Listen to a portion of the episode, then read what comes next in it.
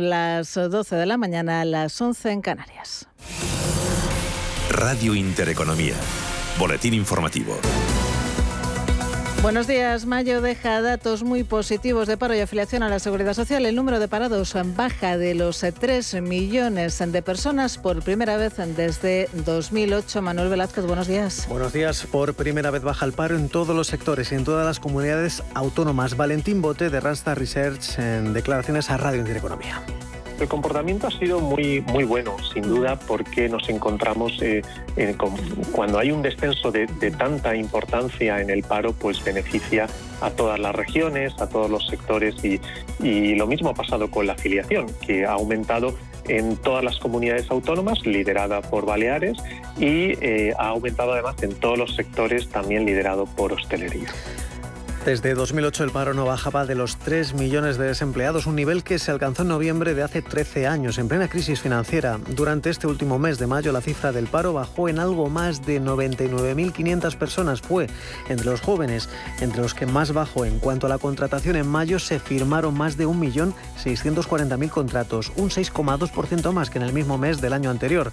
De ellos, más de 730.000 fueron indefinidos. Es la mayor cifra en cualquier mes de toda la serie histórica. En cuanto a la afiliación a la Seguridad Social, firma su mejor mayo desde el año 2008 gracias al impulso de todos los sectores económicos, especialmente la hostelería, que sumó 83.400 ocupados más en el mes. Con este repunte de afiliados, el número total de ocupados se consolida por encima de los 20 millones. Gracias. A Manuel, datos de paro y afiliación a la Seguridad Social que celebra el presidente del Gobierno en Twitter, Pedro Sánchez, destaca que crece el empleo estable y de calidad aumentan, dice, aumentan, dice los contratos indefinidos y mujeres y jóvenes mejoran su situación. Desde el PP, entre tanto, hablan de precariedad laboral. El presidente de los populares, Alberto Núñez Fijo, considera que se maquillan los datos porque dice lo que antes era un contrato temporal, ahora es un fijo discontinuo y no computa en el paro. Presumir con un paro bastante maquillado, me parece que es, en fin, cuando menos eh, algo que los españoles no se merecen. Pero en todo caso, fíjese, a pesar de este cómputo, seguimos siendo el país de la Unión Europea con mayor paro de Europa. Seguimos siendo el país europeo con más paro femenino de toda la Unión. Hombre, menos mal que consideramos que los contratos temporales sean fijos discontinuos. Por tanto, se quiera o no se quiera, lo cierto es que el mercado laboral en nuestro país no es como para eh, echar cohetes en ningún caso. Declaraciones de Feijóo en Onda Cero que ha contestado la vicepresidenta segunda del Gobierno y ministra de Trabajo, Yolanda Díaz. Me parece una aberración las declaraciones que ha hecho el señor Feijóo y además me preocupan. Creo que no está preparado para gobernar.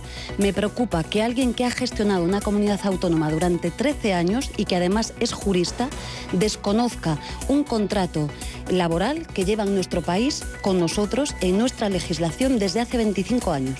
En los mercados financieros las plazas europeas operan en positivo con el petróleo cayendo previo a la reunión de la OPET Ismael García Puente de Mafre Gestión Patrimonial.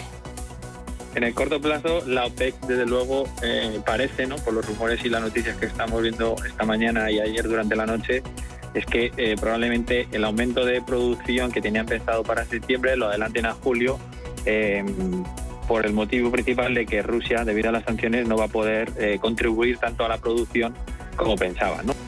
Avances, como decimos, de la renta variable europea con un IBEX 35 que sube un 0,2%, se coloca en los 8.765 puntos. Sube también París un 0,96%. El DAX alemán opera con un repunte del 0,72%, mientras que el Eurostox 50 se revaloriza un 0,69%. Dentro del IBEX 35 es Colonial quien lidera los recortes con una caída del 2,13%. Recortes también para Inditex, que se deja un 0,81% en positivo es Solaria, quien lidera los avances con una subida del 2,69%, subidas superiores a los dos puntos porcentuales también para Ferrovial, se revaloriza en concreto un 2,09%. En el mercado de divisas, el euro sube frente al dólar arriba un 0,34%, se compra y vende hasta ahora a 1,0690 dólares. Y el precio de la gasolina vuelve a subir por sexta semana consecutiva, con lo que se acerca a su máximo pese al descuento de 20 céntimos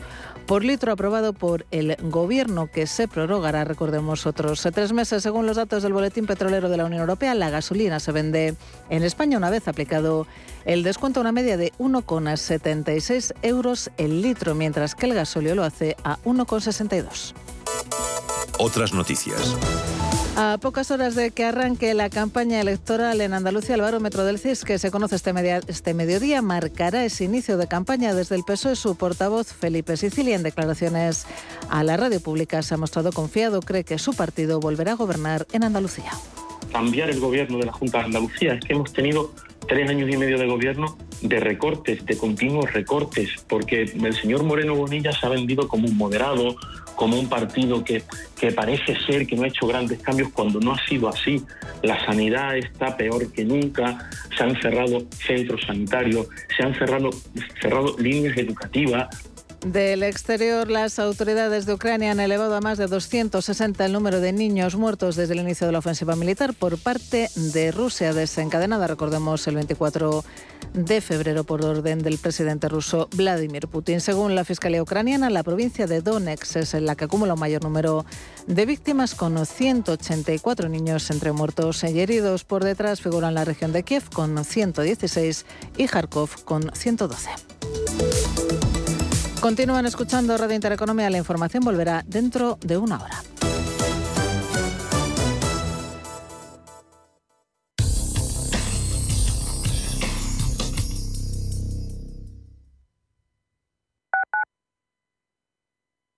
¿De verdad vas a permitir que tu padre o tu madre no puedan seguir viviendo y siendo felices en su domicilio? En Feliz Vita hacemos fácil que tus padres puedan seguir en su propia casa, rodeados de sus recuerdos y familia. Feliz Vita, la asistencia a domicilio personalizada que necesitan los tuyos. Feliz Vita, cuando no puedes estar, nosotros sí. Felizvita.com.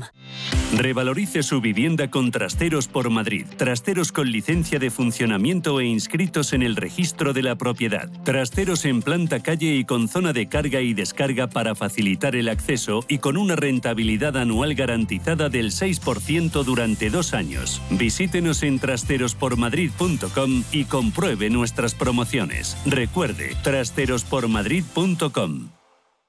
Vuelven las veladas del Palacio a Boadilla del Monte. Artistas de la talla de Rafael, Lori Meyers, Pasión Vega o Ara Malikian os esperan del 22 de junio al 16 de julio en uno de los espacios con más historia y belleza de la Comunidad de Madrid. Y si eres vecino de Boadilla, disfruta de forma gratuita de las actuaciones de Funambulista, Coti, La Guardia, La Frontera, Miguel Poveda, Gypsy King, Siempre Así, Luis Cobos o Pilar Jurado. Saca ya tus entradas en ayuntamientoboadilladelmonte.org.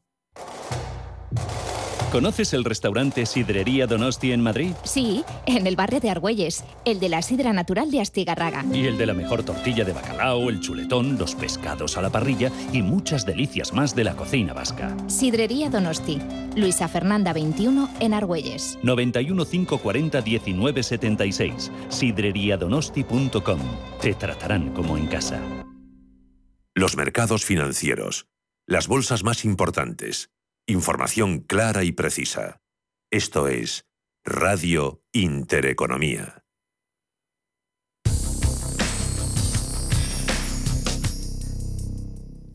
Empieza a media sesión, primero con un repaso de lo que ha sucedido en la mañana de este jueves, con los testimonios de los protagonistas para luego centrarnos en los mercados, cifras y análisis con Esther Gutiérrez, analista de Bankinter.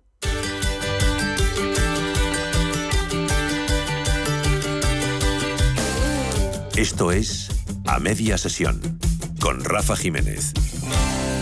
Radio Intereconomía. Después, reflexión sobre asuntos de actualidad económica con Ramón Hernández, socio director de Legal Field Consultores y Abogados, y con Luis Garbía, profesor de ICADE Business School. A partir de la una, como es jueves, pasamos el testigo a negocios de carne y hueso. Empieza aquí, en este punto, a media sesión. Dos horas de información, de contenidos, de entrevistas que son posibles en cada una de nuestras ediciones gracias a Sergio Rodríguez, a Ángeles Lozano y a nuestro técnico, a Miguel Barderas. A media sesión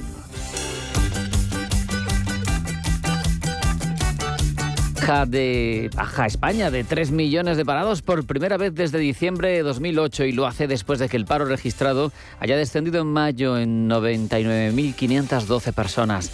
Desciende el paro en todos los sectores económicos y en todas las comunidades, donde más bajas en servicios, 64.000 desempleados menos por comunidades, los mayores descensos en Baleares, Canarias y Cataluña. La afiliación crece en mayo, lo hace más de 213.000 nuevos ocupados. Si desestacionalizamos eh, esa afiliación, el incremento sería de 33.000 afiliados. Para el ministro Escriba, para José Luis Escriba, responsable de Seguridad Social, más allá de sus méritos intrínsecos, hay que poner en valor que esta evolución del mercado de trabajo español se está produciendo en medio de una coyuntura especialmente complicada. Hemos superado en algún momento de este mes los 20 eh, millones 300 mil. Eh, yo me gustaría destacar eh, el contexto en el que estos datos tan buenos del mercado de trabajo se están produciendo. Se están produciendo en un contexto de incertidumbre internacional, de inflación volátil y, persistente, y a pesar de esas condiciones externas complejas, el mercado de trabajo está funcionando muy bien. Y en cuanto a la contratación, en mayo se firmaron más de 730.000 nuevos contratos indefinidos, suponen un 44% del total, la cifra más alta en cualquier mes de la serie histórica. Para el director de Randstad Research, Valentín Bote, son datos positivos. El comportamiento ha sido muy, muy bueno, sin duda, porque nos encontramos eh, cuando hay un descenso de, de tanta importancia en el paro, pues beneficia a todas las regiones, a todos los sectores y, lo mismo ha pasado con la afiliación, que ha aumentado en todas las comunidades autónomas, liderada por Baleares, y eh, ha aumentado además en todos los sectores, también liderado por hostelería. No obstante, Bote en nuestros micrófonos ha querido también destacar lo que supone eh, ese cambio hacia la contratación indefinida que dice se está viendo que ya hay muerte de contratos indefinidos. Recuerden, ahora no se pueden hacer temporales.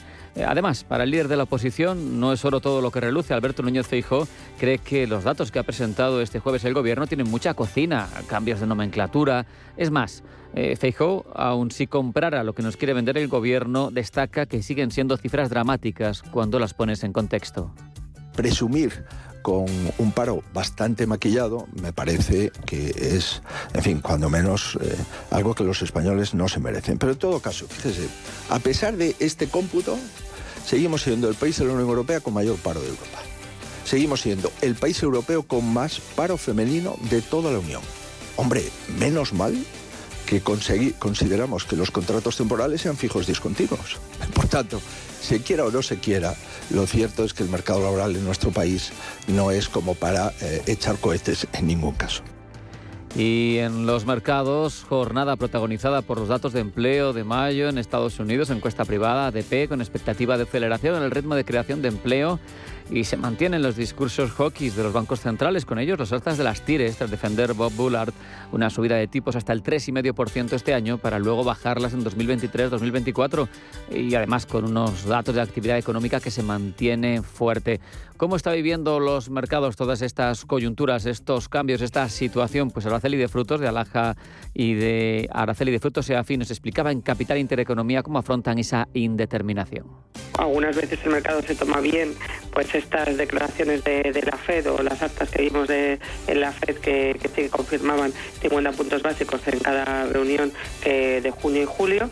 Y bueno pues eh, ayer no se tomó muy bien pues esas eh, repunte de inflación y repunte de, la, de los datos de ISM que demuestran que la fortaleza de la economía americana y posiblemente pues que le den un poco más de, de manga ancha a la Federal para subir más de 50 puntos básicos esos, esos tipos de interés.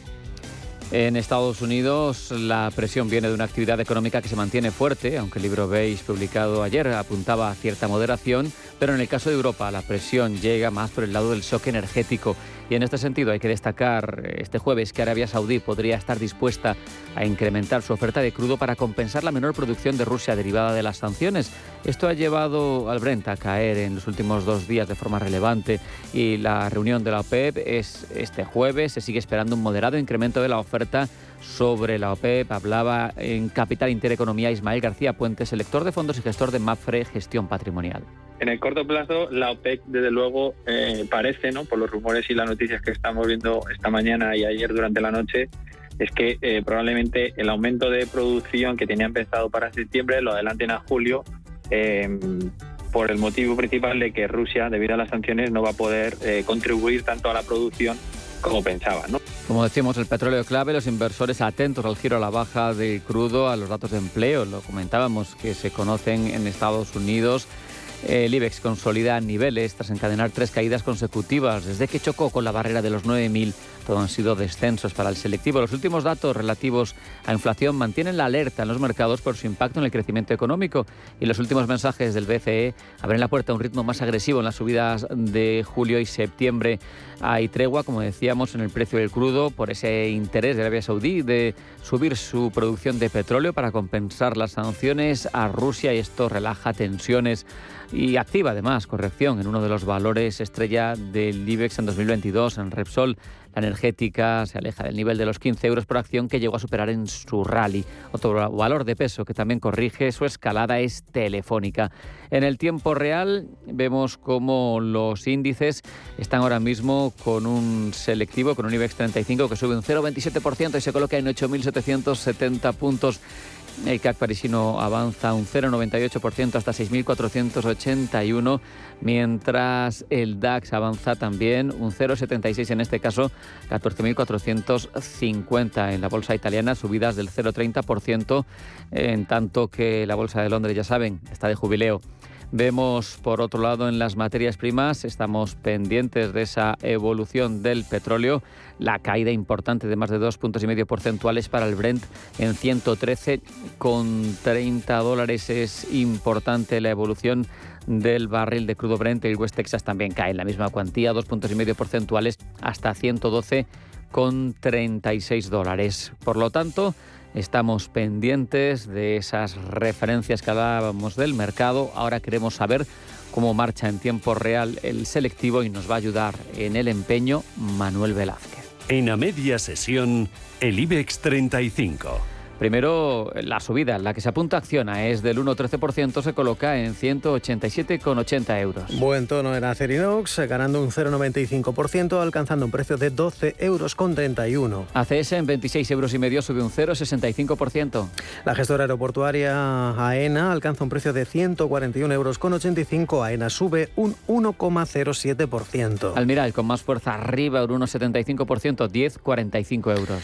Casi sin fuerza los títulos de Amadeus, eh, un cuarto de punto porcentual de ganancias, un precio de 57,32 euros. ArcelorMittal gana un 1,21%, 30 euros y 4 céntimos. Y los bancos bastante rezagados, de momento BBVA repite el precio de cierre de ayer, está plano en los 5 eh, euros exactos. Sabadell arriba apenas un 0,10%, subida testimonial 82 céntimos. Y consolidación de niveles, ligeramente abajo para los títulos del Santander, 2 euros con 98 sus títulos. Más claras la tendencia de Bankinter, arriba un 0 0,44%, 5,93 euros. Y la mejor eh, del sector es eh, CaixaBank, que sube 6 décimas y alcanza los 3,41 euros. Con 41. Gana Celnex un 1,24%, se coloca en 41,60 euros. CIA Automotive pierde un 0,66%, se compra o se vende a 24 euros con 22 céntimos. Vuelta al positivo con Enagas, 21 euros y medio, gana un 0,37%. Mm, alzas moderadas también en Endesa, un cuarto de punto porcentual, eh, hasta los 20 euros con 42. Intenso el avance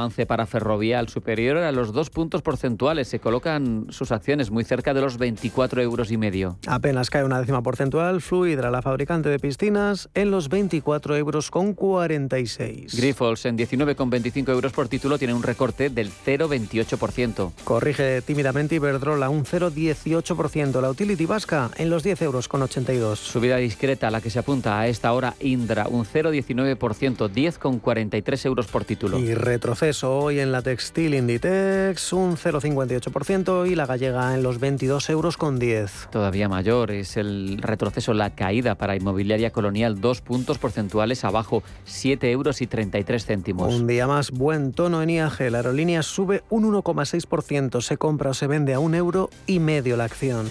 Laboratorio Robi sube también un 1,63%, 62,40 euros último precio. Y la aseguradora Mafre, alzas de dos décimas porcentuales, casi sin cambio respecto al precio de cierre, 1,73 euros. Melia Hoteles gana un 0,88%, se coloca en 7,44 euros. Y en rojo Merlin Properties cede dos décimas, 10 euros con 53. Recorta también Naturgy, pierde medio punto porcentual prácticamente y se colocan sus acciones en 27,82 euros. Y consolidación de niveles para Farmamar, ligeramente arriba, el título todavía no llega a los 72 euros, 71,98. Red Eléctrica también en niveles de apertura, 19 euros y 4 céntimos. Y 14 euros con 90 para los títulos de Repsol, eh, que de momento sube un 0,35. Y Siemens Gamesa, vamos con las renovables, gana, lo hace un 0,31%, 18 euros justos. Y la mejor del IBEX es Solaria, que rebota un 2,5%, supera ampliamente los 22 euros, 22 euros 9 céntimos. Terminamos con el recorte de Telefónica, caídas a esta hora para la operadora del 0,75%, se colocan sus acciones en 4,73 euros. A media sesión con Rafael Jiménez, porque a media sesión el mundo gira más allá de la bolsa. En AIC Investment gestionamos su facturación hasta su cobro, fidelizamos a sus clientes con la máxima excelencia y realizamos los trabajos de back office que su empresa necesite. Si quiere un soporte administrativo avalado con más de 26 años de experiencia, entre en aycinvestment.com o llame al 91 359 3939. Si estás pensando en comprar una casa, entra en cuchabank.es y accede a nuestra oferta hipotecaria. Cuchabank, el banco de tu nueva casa. En Correos sabemos que las pequeñas empresas y autónomos sois la fuerza de este país. Por eso te ofrecemos Correos Market, una plataforma online donde puedes vender tus productos y además tener a tu disposición un proceso logístico completo, sin comisiones y sin intermediarios, porque en Correos sumamos nuestra fuerza logística a la fuerza de todo un país. Más es contar con la calidad y garantía que da un banco especializado en servicios de ahorro e inversión. Mucho más es además poder domiciliar tu nómina y tus pagos, disponer de tarjeta en tu cartera o en tu móvil y realizar cómodamente transferencias nacionales e internacionales. Todo desde la misma cuenta. En Renta 4 Banco queremos ofrecerte mucho más.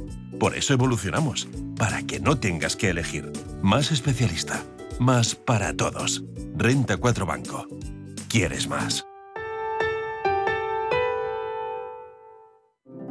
Érase una vez una tarjeta de crédito, la tarjeta revolving, que te prometía más cosas que el genio de la lámpara. Pero pasó el tiempo y te diste cuenta de que aquello era un cuento. El genio se había quedado con tu dinero. ¿Quieres recuperarlo? Nosotros lo haremos por ti. Somos Durán y Durán Abogados y sabemos cómo hacerlo. Entra en duranyduránabogados.com y que no te vengan con cuentos. ¿Dudas con la declaración de la renta? TaxDown te las resuelve en su consultorio de renta los lunes en a media sesión. Manda tu consulta o tu audio a redacción arroba intereconomía.com. TaxDown, la declaración de la renta bien hecha. A media sesión con Rafael Jiménez, porque a media sesión el mundo gira más allá de la bolsa. Toca que profundicemos en la marcha del mercado, que intentemos entenderlo mejor. Eso lo hacemos con la ayuda de Esther Gutiérrez, analista de Bankinter. Esther, bienvenida. Buenas tardes. Buenas tardes. Esther, el IBEX registró en mayo una evolución muy positiva, pero se ha encontrado con una resistencia que no es capaz de superar esos 9.000 puntos. ¿Cuál crees que es a medio plazo la tendencia de nuestro mercado? Bueno, yo creo que la del nuestro va a ser un poco más favorable que la de otros índices por su composición, básicamente, ¿no? Bancos, compañías con perfil más value, puede ser el caso de Telefónica, alguna energética tipo Repsol, pero en cualquier caso, creo que nos tenemos que acostumbrar a un mercado volátil, eh, con mucho nerviosismo por ver qué hacen los bancos centrales. La Fed ha empezado ya a reducir su balance desde ayer. En un día no se notan las cosas, pero con un poco más de plazo eso va a tener unas consecuencias. El BCE eh, pues va a empezar a subir tipos muy pronto, la macro empieza a deteriorarse, la inflación la tenemos en niveles elevadísimos, en fin, pocos catalizadores para un mercado pues que está capitalizando un escenario peor, ¿no? Del que apuntaba antes, al menos de, de la guerra, ¿no? Entre Rusia y Ucrania. ¿Tú crees que hay fundamentos para que la renta variable española siga comportándose mejor que la europea en los próximos meses? Sí, fíjate, nosotros mismos que tenemos también carteras de fondos, en la última revisión que hemos hecho hace apenas un par de días hemos incrementado nuestros, eh, nuestra exposición ¿no? a fondos indexados directamente al, al ¿no? porque pensamos que esa composición de la que hablábamos con financieras, energéticas, eh, telefónicas, en fin, un perfil un poco más value, le va a favorecer frente a otros índices de nuestro entorno, ¿no? Entre otras cosas, el sector financiero es el que más peso tiene, como bien sabes, en el índice y todo este escenario que vemos de subidas de tipos, eh, no reducción del balance de momento, pero finalización de las compras también por parte del BCE de bonos y demás, pues son vientos eh, pues muy favorables para la banca española que además no tiene exposición a Rusia y tiene mucho menos exposición al trading, ¿no? Que por ejemplo la banca americana. Esta semana somos conscientes, porque no paramos de escucharlo, hemos conocido que la inflación sigue estando descontrolada. Eh, esos datos eh, que nos demuestran que la subida de precios no se puede manejar ahora mismo. ¿Tú crees que el IPC está cerca de tocar techo en la eurozona y en España en concreto? Yo creo que podemos estar cerca de tocar niveles eh, pico, pero también creo que la caída hacia niveles más reducidos, más compatibles con los objetivos de los bancos centrales, va a costar mucho en producirse. No creo que estemos en una inflación estructural, pero sí semiestructural, porque hay pues una serie de factores que apuntan en ese sentido, ¿no? Creo que después del COVID y después de todo lo que ha sucedido con Rusia y Ucrania, las cadenas de suministro van a cambiar, ya no se van a alocar recursos simplemente pensando en costes, sino buscando también estabilidad y cercanía, y eso es inflacionista. Creo que Rusia y todas las sanciones que hemos tomado y el hecho de que quede más aislada es algo que va pues, a llevar un tiempo ¿no? Eh, de asumir, digamos, en mercado y eso también es inflacionista. Creo que va a haber más problema para compartir temas como la tecnología entre China y Estados Unidos, es decir, vamos a vivir un proceso que llaman de globalization, ¿no? de globalización, más de fragmentación y eso también es inflacionista, la demografía tampoco ayuda, en fin, creo que vamos a tardar mucho en ver niveles más normalizados de inflación, aunque estemos cerca efectivamente de niveles máximos con ese panorama que estamos viendo, ¿qué esperas de las dos próximas reuniones del BCE? ¿Al final van a ser más agresivas las subidas de tipo de lo que se creía hasta hace poco? Sí, yo creo que bueno, nos van a decir lo que ya sabemos porque nos lo han ido telegrafiando, que es básicamente que ya acaban de, comprar en el programa normal, el, el, pandémico, el famoso PEP ya lo terminaron hace, hace un tiempo, ahora van a dejar de comprar nos lo van a decir, nos van a decir que la subida, y que ya lo ha dicho Lagarde en alguna, en alguna intervención, ¿no? Las últimas semanas va a ser muy, muy próxima, y creo que van a subir en julio, y, y, que van a subir luego otra vez en septiembre, ¿no? Es decir, mm, el tipo de EPO que lo tenemos ahora negativo, menos 0,50, pues estamos bastante próximos a empezar a, a, ver que abandona ese terreno negativo. Creo que las circunstancias pues les obligan a actuar porque efectivamente los niveles de inflación son muy, muy elevados. Más referencias. Mañana se conoce el informe oficial de empleo de Estados Unidos. Hoy el aperitivo, el ADP de empleo privado. Eh, ¿Cuál es la situación del mercado laboral norteamericano? ¿Qué nos espera con esas cifras? Yo creo que lo que van a hacer las cifras es eh, pues volver a mostrarnos ¿no? que el momento en, en el empleo americano es muy sólido, tienen mucha menos capacidad ociosa que la nuestra la tasa de paro la tienen ya en el 3,6, espera que en esta lectura se vaya al 3,5, esos son niveles prepandemia. Y además, pues vigilaremos muy de cerca los costes laborales, ¿no? ¿Qué pasa con los salarios? Parece que van a seguir avanzando en el entorno del 5,2%. Eh, digamos que Estados Unidos no tiene el problema energético que tenemos en Europa, pero sí que tiene un mercado laboral que preocupa mucho a la Fed porque puede pues, ser un, generador ¿no? adicional de, inflación. Creo que los datos van a mostrar la, fortaleza clara ¿no? de, ese, de ese frente. Aquí nos preocupa sobre todo la energía. El precio del petróleo está provocando, entre otros factores, Esther, eh, esa fuerte subida de la inflación. ¿Esperas estabilización en el mercado de materias primas a medio plazo? Hoy tenemos esa referencia ¿no? con la reunión de la OPEP. Sí, yo creo que hoy tenemos ese respiro porque parece que Arabia Saudí pues va de alguna manera asumir esa cuota de producción que pierde Rusia y eso pues da un poco de tranquilidad. Pero creo que la tensión en, el mercado de la energía va a tardar en, reducirse, ¿no? Por un lado, por lo que comentaba de que creo que Rusia va a quedar muy estancada, ¿no? muy, muy aislada. Por otro lado, porque tenemos a China reabriendo, es el mayor consumidor de materias primas del mundo y esa vuelta a la normalidad que ya se ha producido, parece que se ha producido en Shanghái, irá pues extendiéndose a otras provincias, va a ser un factor adicional de presión y además porque empieza la driving season americana y los inventarios pues pillan en niveles muy bajos, ¿no? Y todos esos factores al final pues tienen que hacer que se mantengan las tensiones en, los precios del, del petróleo, ¿no? Y también, también del gas, por su parte. JP Morgan Chase recomendaba a los inversores, Esther, prepararse para un huracán en el ámbito económico. Son declaraciones de ayer del presidente y director ejecutivo del banco, de Jamie Dimon. Eh, a mí, personalmente, me parece un mensaje muy alarmista, ¿no? Pero, ¿crees que hay razones fundadas para la preocupación?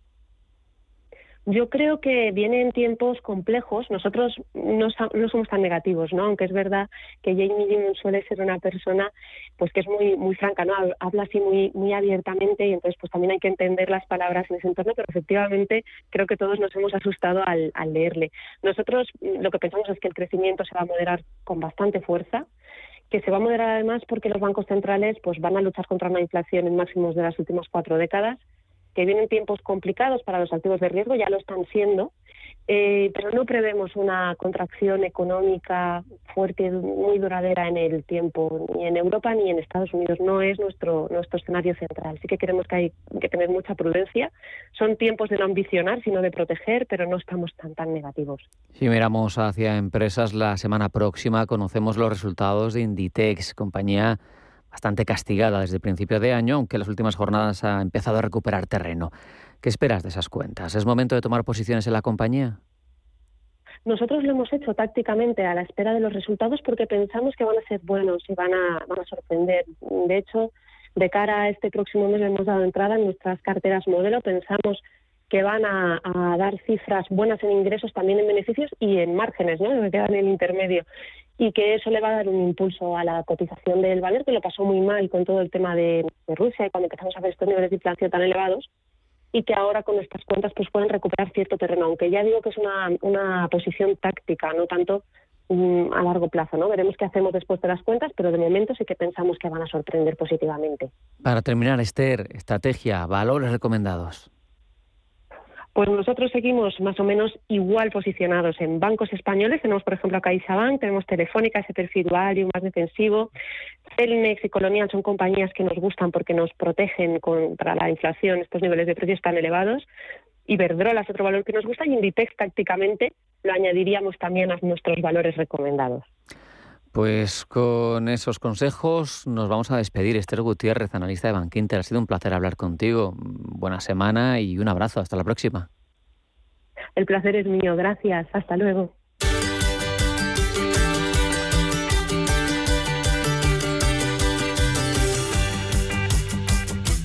Espacio ofrecido por Grupo Adeco, nuestro partner experto en el mercado laboral. Este jueves hemos conocido el número de personas desempleadas registradas en las oficinas del Servicio Público de Empleo a cierre de mes de mayo. Ha sido de 2.922.991. Es la cifra más baja desde noviembre de 2008, cuando estalló la crisis financiera. Aunque lo más llamativo es la caída del paro registrado por debajo de los 3 millones, los datos reflejan un nuevo avance de la contratación indefinida, especialmente llamativo en un mes donde históricamente aumentan los contratos temporales ante la inminente campaña veraniega. Así las cosas, el ministro de Seguridad Social, José Luis Escribá, cree que se están poco a poco consiguiendo algunas de las metas planteadas con la reforma laboral. Lo importante es que la duración media de los contratos ahora está siendo mucho más larga.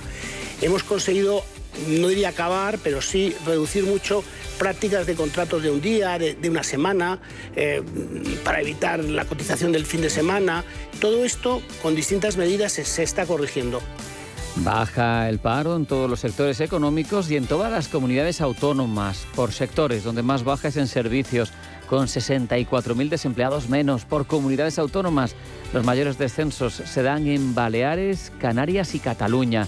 En cuanto a afiliación, crece en el quinto mes del ejercicio en 213.643 nuevos ocupados, aunque en términos desestacionalizados el incremento sería de algo más de 33.300 afiliados. Para el ministro Escribá, más allá de sus méritos intrínsecos, lo que hay que hacer es poner en valor que toda esta evolución del mercado de trabajo español tan complicado se está produciendo en medio de una coyuntura especialmente difícil. Hemos superado en algún momento de este mes los 20.300.000. Eh, eh, yo me gustaría destacar eh, el contexto en el que estos datos tan buenos eh, del mercado de trabajo se están produciendo. Se están produciendo en un contexto de incertidumbre internacional, de inflación volátil y, persistente, y a pesar de esas condiciones eh, externas complejas, el mercado de trabajo está funcionando muy bien. Esta información ha sido ofrecida por Grupo Adeco, nuestro partner experto en el mercado laboral. Acertar es saber que estás eligiendo aquello que necesitas. En el complejo marco de la nueva reforma laboral, acierta eligiendo a DECO como partner de recursos humanos para tu empresa. Confía en nuestra experiencia para gestionar el talento, garantizando la flexibilidad que necesitas. No te la juegues. Acierta con ADECO. Entra en adecoreformalaboral.com.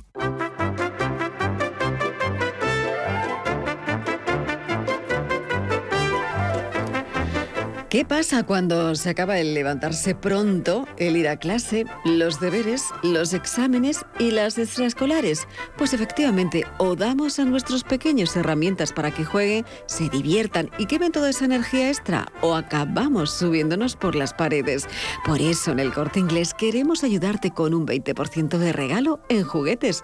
Sí un 20% de regalo en juguetes para canjear por más juguetes durante todo el mes de junio. Es fácil. Busca el catálogo digital de juguetes, elige lo que necesites y respira con alivio todo el verano. En el catálogo vas a encontrar de todo. Novedades, clásicos y si quieres toda una gama de juguetes sostenibles, marca el corte inglés. Y además con los mejores servicios como la entrega en el día que recibes los juguetes en dos horas o cuando quieras, sin gastos de envío con la tarifa plana de envíos del Corte Inglés Plus. Todo y más en la app del Corte Inglés. Nada como empezar el verano con un 20% de regalo en juguetes, solo hasta el 19 de junio, en Hipercore y en el Corte Inglés y también en tienda web y en la app. Pequeños monstruos. 1, 2, 3, a jugar.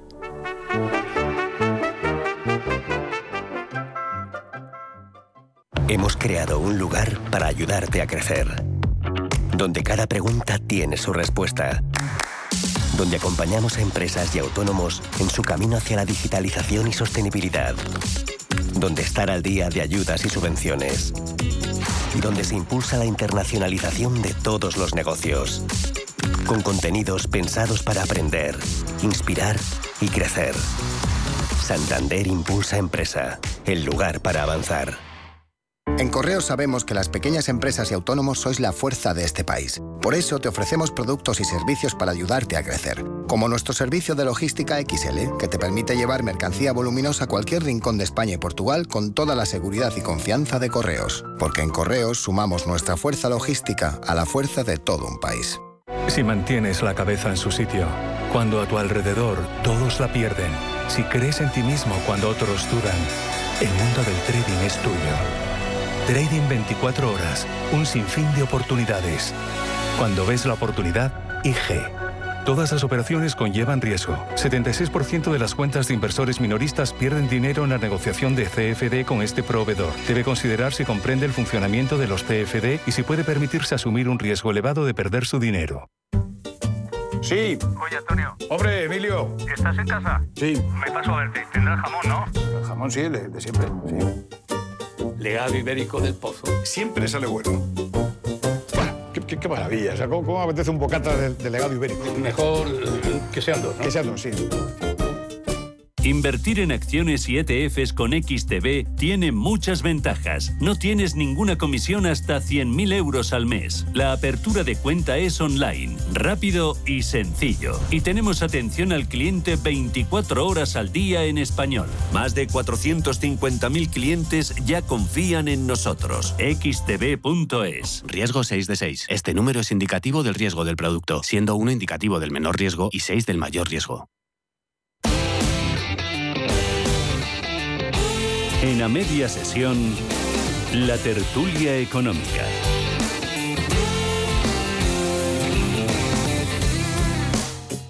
Y en esta jornada contamos para que nos ayuden en este tiempo de análisis con Ramón Hernández, socio director de Legal Field Consultores y Abogados. Ramón, bienvenido, buenas tardes. Hola, hola, buenas tardes, Rafa. Encantado de estar Un placer tenerte aquí. También lo es recibir al otro lado del teléfono a Luis Garbía, profesor de ICADE Business School. Luis, bienvenido, muy buenas tardes. Buenas tardes, Rafa. Ramón, se os echa de menos en la distancia. Bueno, mientras nos Sí, oigamos, igualmente. mientras nos oigamos, por lo menos tenemos eso. Es- Eso nos queda, que esto es radio, esto es voz, así que vamos a, a disfrutar de ello.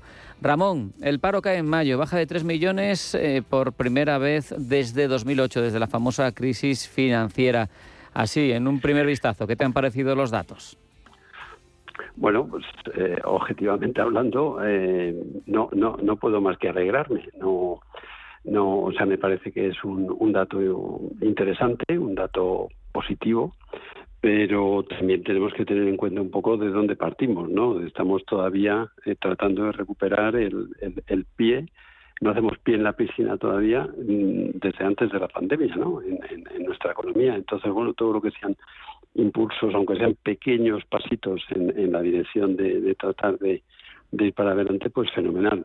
También coincide con que es- este mes de mayo es eh, un mes tradicionalmente muy bueno para para el turismo, eh, perdón, para el para, Para el empleo, sí, sí. y y para el empleo en general y además pues que estamos estamos otra vez empezando a despegar con el turismo, ¿no? Entonces, después de la pandemia, con lo cual, pues, oye, un paso adelante, eh, pero, pero bueno, tenemos muchos, mucho, mucho, mucho remo que, que, que dar todavía, ¿eh? Muchas brazadas. ¿Qué sentimiento te dan a ti las cifras, Luis? Sí, eh, a ver, coincido con Ramón totalmente. eh, es absolutamente viento de cola, pero no tenemos que perder la perspectiva. Es viento de cola en mitad de un huracán. Me explico. Eh, el turismo va a hacer que las cifras del paro todavía mejoren.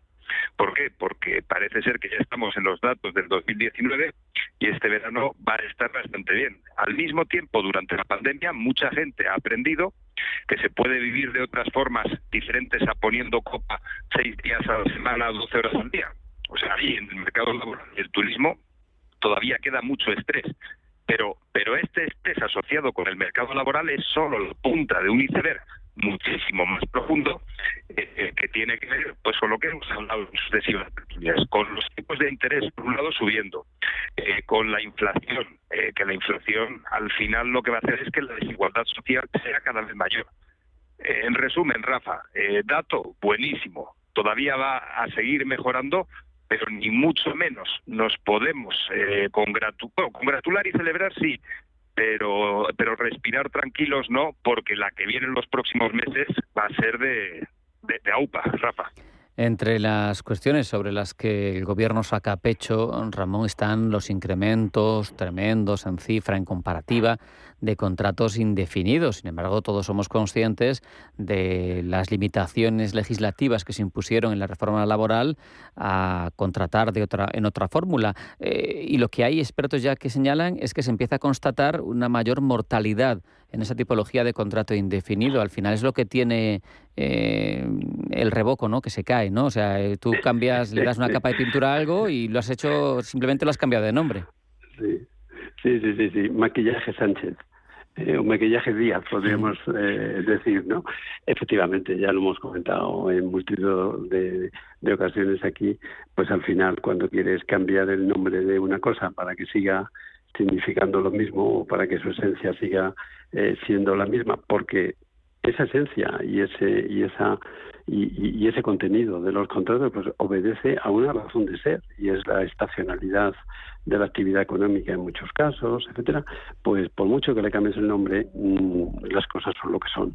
Eh, y entonces, pues esto es un, un tema que antes o después pues sabíamos que, que se iba a, pre- a presentar porque una persona, una empresa, no puede hacer un contrato indefinido eh, y convirtiendo un contrato de horas al día o de días a la semana que tuviera con un trabajador por mucho interés eh, que, podamos tener todos en, en combatir la temporalidad, pero si realmente no se puede permitir tener a ese trabajador porque no tiene carga de trabajo suficiente durante eh, la jornada completa, pues, pues esto siempre va a existir, es, es, es evidente. Entonces, bueno, pues operación cosmética, ya lo hemos comentado muchas veces. Eso sí, eh, Luis Escribá esta mañana se felicitaba porque dice esta reforma, este cambio legislativo está sirviendo, dice, para frenar, por ejemplo, ha puesto el ejemplo él del contrato de lunes a viernes, ese que despide los viernes para evitar costes laborales de fin de semana.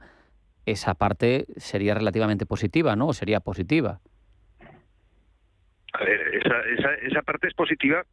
Lo que pasa es que yo te voy a dar mi experiencia propia. Yo hasta hace dos años tenía tres o cuatro contratos por obra y servicio que estaban funcionando en activo. Esos contratos se han convertido en fijo discontinuo. La relación laboral que tengo con la gente es la misma. Cada vez, eh, además, soy autónomo. Y, o sea, por un lado soy autónomo y por otro lado estos contratos con los que utilizo la seguridad social. Y en uno, en una de las empresas con las que colaboro, este mes me han contratado y me han despedido cinco veces. Que, no pasa nada, porque al final sigo dando el servicio. Pero eh, lo que no podemos es, si el mercado demanda flexibilidad, cambiarle el nombre, poner un parche y que además el parche sea más rígido, porque el parche se va a romper, especialmente si no está bien puesto. Eh, el manual de resistencia, lo de tener resiliencia, está muy bien. Hay un capítulo por ahí eh, que no lo he llegado a leer, que es el de los parches.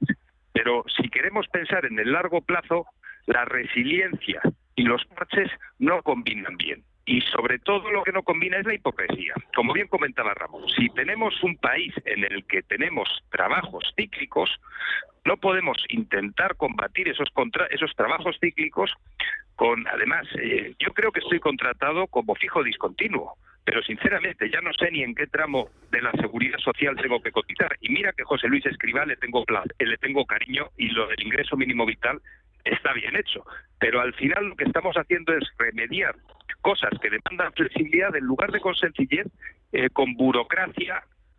Y al final todo esto lo que acaba haciendo es una indefensión absoluta para el autónomo. Que yo en principio he estudiado, que yo sé cómo funciona esto, que doy clases de ello además. Pues no tengo ni idea de cómo estoy contratado. Me pone contratos por delante y firmo. ¿Por qué? Porque sé, que voy a dar un buen servicio. Pero esto no es sano para una economía laboral, Rafa. Y un organismo neutral y que vela por la salud de nuestra economía también ve otra parcela bajo jurisdicción de escriba con problemas. El Banco de España pide que la subida de las pensiones se desvincule del IPC y aboga por meter en el pacto de rentas a, los funcionarios y a los pensionistas. Eh, Ramón, opinión. Bueno, eh, yo, estaría encantado eh, de que los funcionarios y los pensionistas eh, tuviesen garantizada la revalorización automática de sus emolumentos. ¿no? Mm, lo que no acierto a, entender es por qué los empleados de la construcción o los del sector servicios o los de cualquier otro eh, sector económico, en definitiva, o actividad económica, y los empleados en activo del sector privado, pues tienen por qué ser tratados de peor condición. Eso es lo que no termino de, ver. Yo creo que al final por esa vía lo que se está, eh, lo que se, se, va a provocar es un reparto poco equitativo, digamos, de la pérdida que estamos todos sufriendo, como todos sabemos, por la subida de precios, la escalada de, inflacionista en la que estamos ahora mismo, y, y, no quiero ser mal pensado, pero es que tiene un tufo eh, tremendo a, compra de votos o a intento de compra de votos. Eh, estos colectivos los voy a mimar, los voy a, tratar de mejor condición porque, oye, quiero que mm, ahí pues eh, abunde el voto a mi favor, ¿no? A mis siglas. Y yo creo que eso no es, no es equitativo, no es de recibo y, y me parece que, que, bueno que, eso vamos que no tiene ningún sentido ni desde el punto de vista económico ni desde el punto de vista social en general yo creo que eso eh, es contraproducente en definitiva para el país. Y si lo hacen se van a equivocar completamente.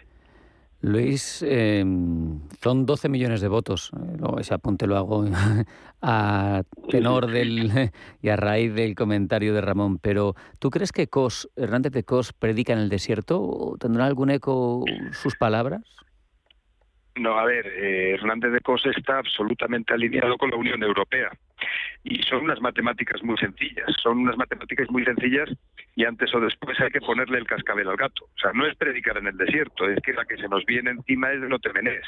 Tú has comentado 12 millones, sumando los 9 millones de, de pensionistas más los 3 millones de funcionarios, hay que meter los 3 millones de parados para llegar a 15 millones a 15 millones de personas que cobran de una forma u otra de lo público.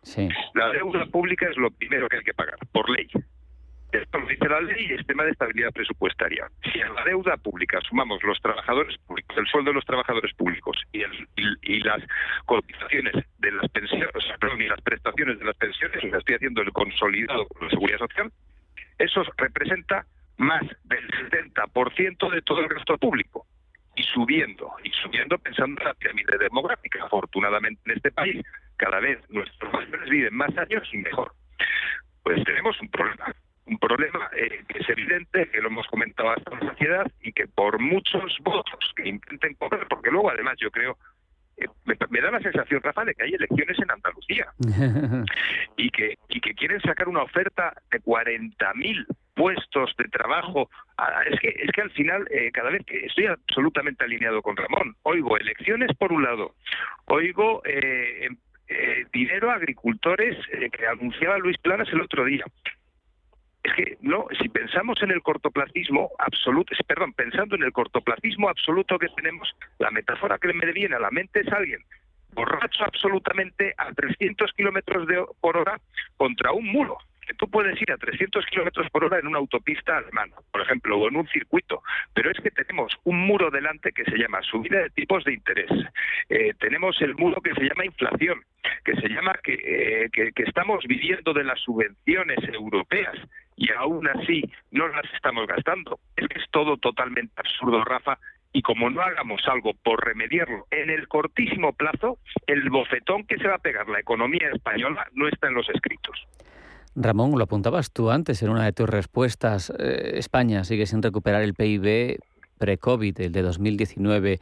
Eh, hay gente que habla de esta inflación y el gobierno responde prorrogando tres meses el plan de respuesta económica hasta el 30 de septiembre.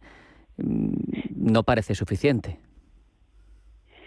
No, no, no, no, por supuesto que no. Yo creo que es un parche, por decirlo de alguna manera, es un tratamiento puramente paliativo ¿eh? valga la expresión, y desde luego no suficiente ni muchísimo menos. Y yo, creo que ellos lo saben, son conscientes de que eso es así. Lo que pasa es que, bueno, pues eh, también están, me imagino, esto es, es elucubración mía, pues me imagino que están esperando un poco la respuesta de Bruselas, ¿no? Al, al plan, al famoso traje a medida ibérico, ¿no? No recuerdo el nombre exacto que, utilizaban, ¿no? En la excepción ibérica o algo así, no sé, no me acuerdo la cómo isla, se llama. La isla ibérica, ¿no? O algo así. La isla energética. La isla energética, eso, sí, sí, sí.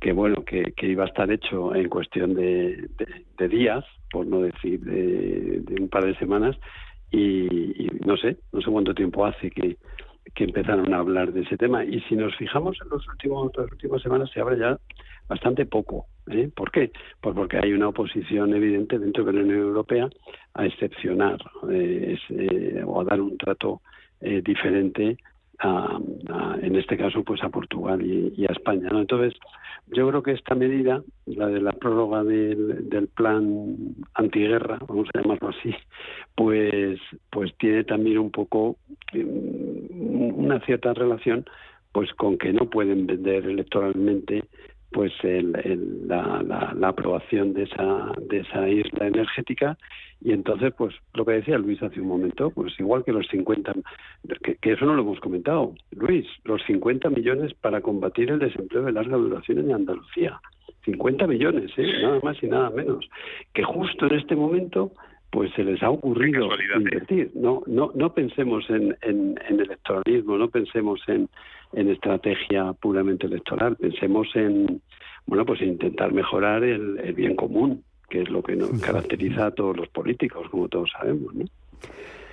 Tú sabes, Ramón, yo creo que se ha comprendido, pero que la ironía es un complejo, un concepto difícil de expresar en la radio.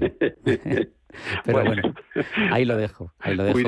Huiremos, de, A ver, eh, el que se presenta, yo creo, por el PSOE no se llama Juan Espada, se llama 50 millones, efectivamente. Perdona, Rafa, ¿eh? No, no, no, no, por supuesto, esto está abierto a, intervenir, como no, es una tertulia. Eh, Luis, ¿esta inflación, sí o no? ¿Solo en España? ¿También en las otras tres grandes? Porque tampoco están muy bollantes ni Alemania, ni Francia, ni Italia.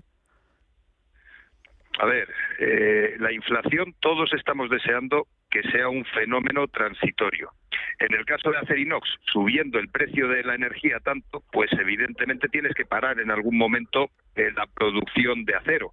En el caso del transporte, subiendo el precio de la gasolina tanto, pues llega un momento que tienes que parar el transporte, el coche. Eso es la estanflación y parar eh, la producción de acero, parar los transportes hace que el precio de las cosas suban todavía más. Y esa trampa llamada estanflación. Aquí el problema es eh, que lo que está sucediendo en cierto modo es mal vuelvo a los parches de antes. Y voy, por ejemplo, al parche de los 20 céntimos eh, de la gasolina, lo cual me parece una absoluta aberración. En tiempos, al principio, no lo, no lo veía tanto, pero según va pasando el tiempo, dices, anda, si es que esto a mí parece, imagínate a alguien que está en mitad del desierto o en mitad de Siberia, mejor dicho, por situarlo en un sitio más apetecible, y tiene sed o frío. Para combatir la sed o el frío se mete un lingotazo de vodka. Pues el vodka, ¿qué hace? El vodka, eh, eh, un ratito sí que te da un calentón, te da un calentón, notas que empiezas a funcionar, pero estás manteniendo eh, la demanda del tema de los hidrocarburos. Al mismo tiempo estás metiendo un gasto público añadido a todo, al 2% en defensa, estás metiendo un gasto público de 2.000 millones de euros más. Estás desincentivando el ahorro. ¿Y qué mensajes estás lanzando al tema de la renovable, de las renovables? Y vuelvo al vodka, Rafa.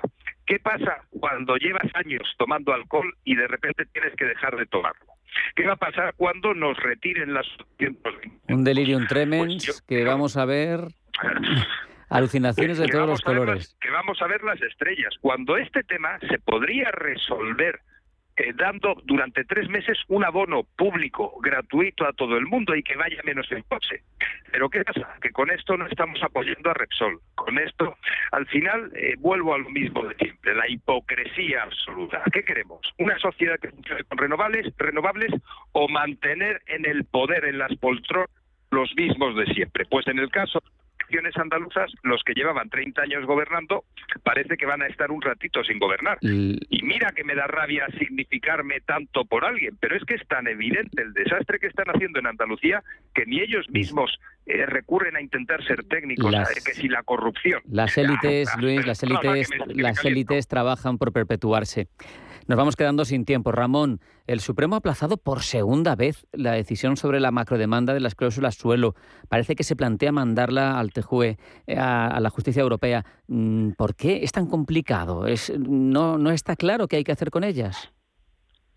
Bueno, ahí yo diría que hay una parte, digamos, un componente técnico que, que está dilatando un poco la decisión y es que esta es una demanda colectiva, es una demanda contra, contra muchas entidades financieras eh, y lo que se pretende es que se reconozcan los efectos de, de la nulidad de la cláusula suelo en relación con todas esas entidades sin tener que haberlas demandado, digamos, una a una, ¿no? que son los procedimientos individuales que hay. Entonces, bueno, ahí hay unos tecnicismos y que, que ver cómo conviven, por decirlo de alguna manera, esa acción colectiva con todos los casos de, de, sentencias judiciales en procedimientos individuales que hay y que, que, bueno el Supremo pues pues no, no lo debe tener especialmente claro y luego eso se junta con otra con otra cuestión que es que como posiblemente recordaréis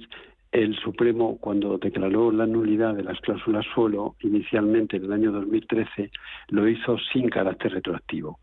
Y, claro, eh, eso luego fue enmendado por el Tribunal de Justicia de la Unión Europea y ahora ya pues no hay ninguna duda de que la declaración de nulidad es con efectos retroactivos desde el momento de la, de la firma de la hipoteca.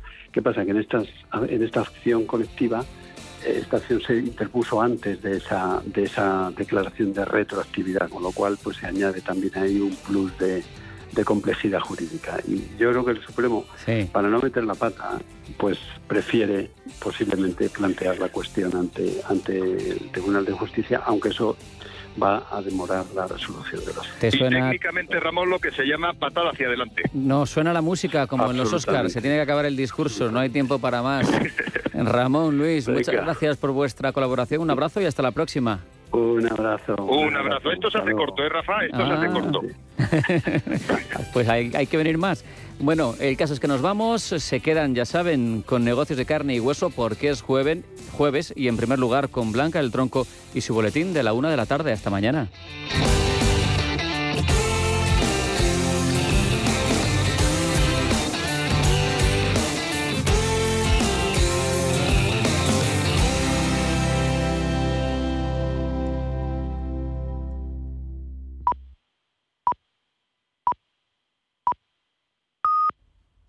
Ez,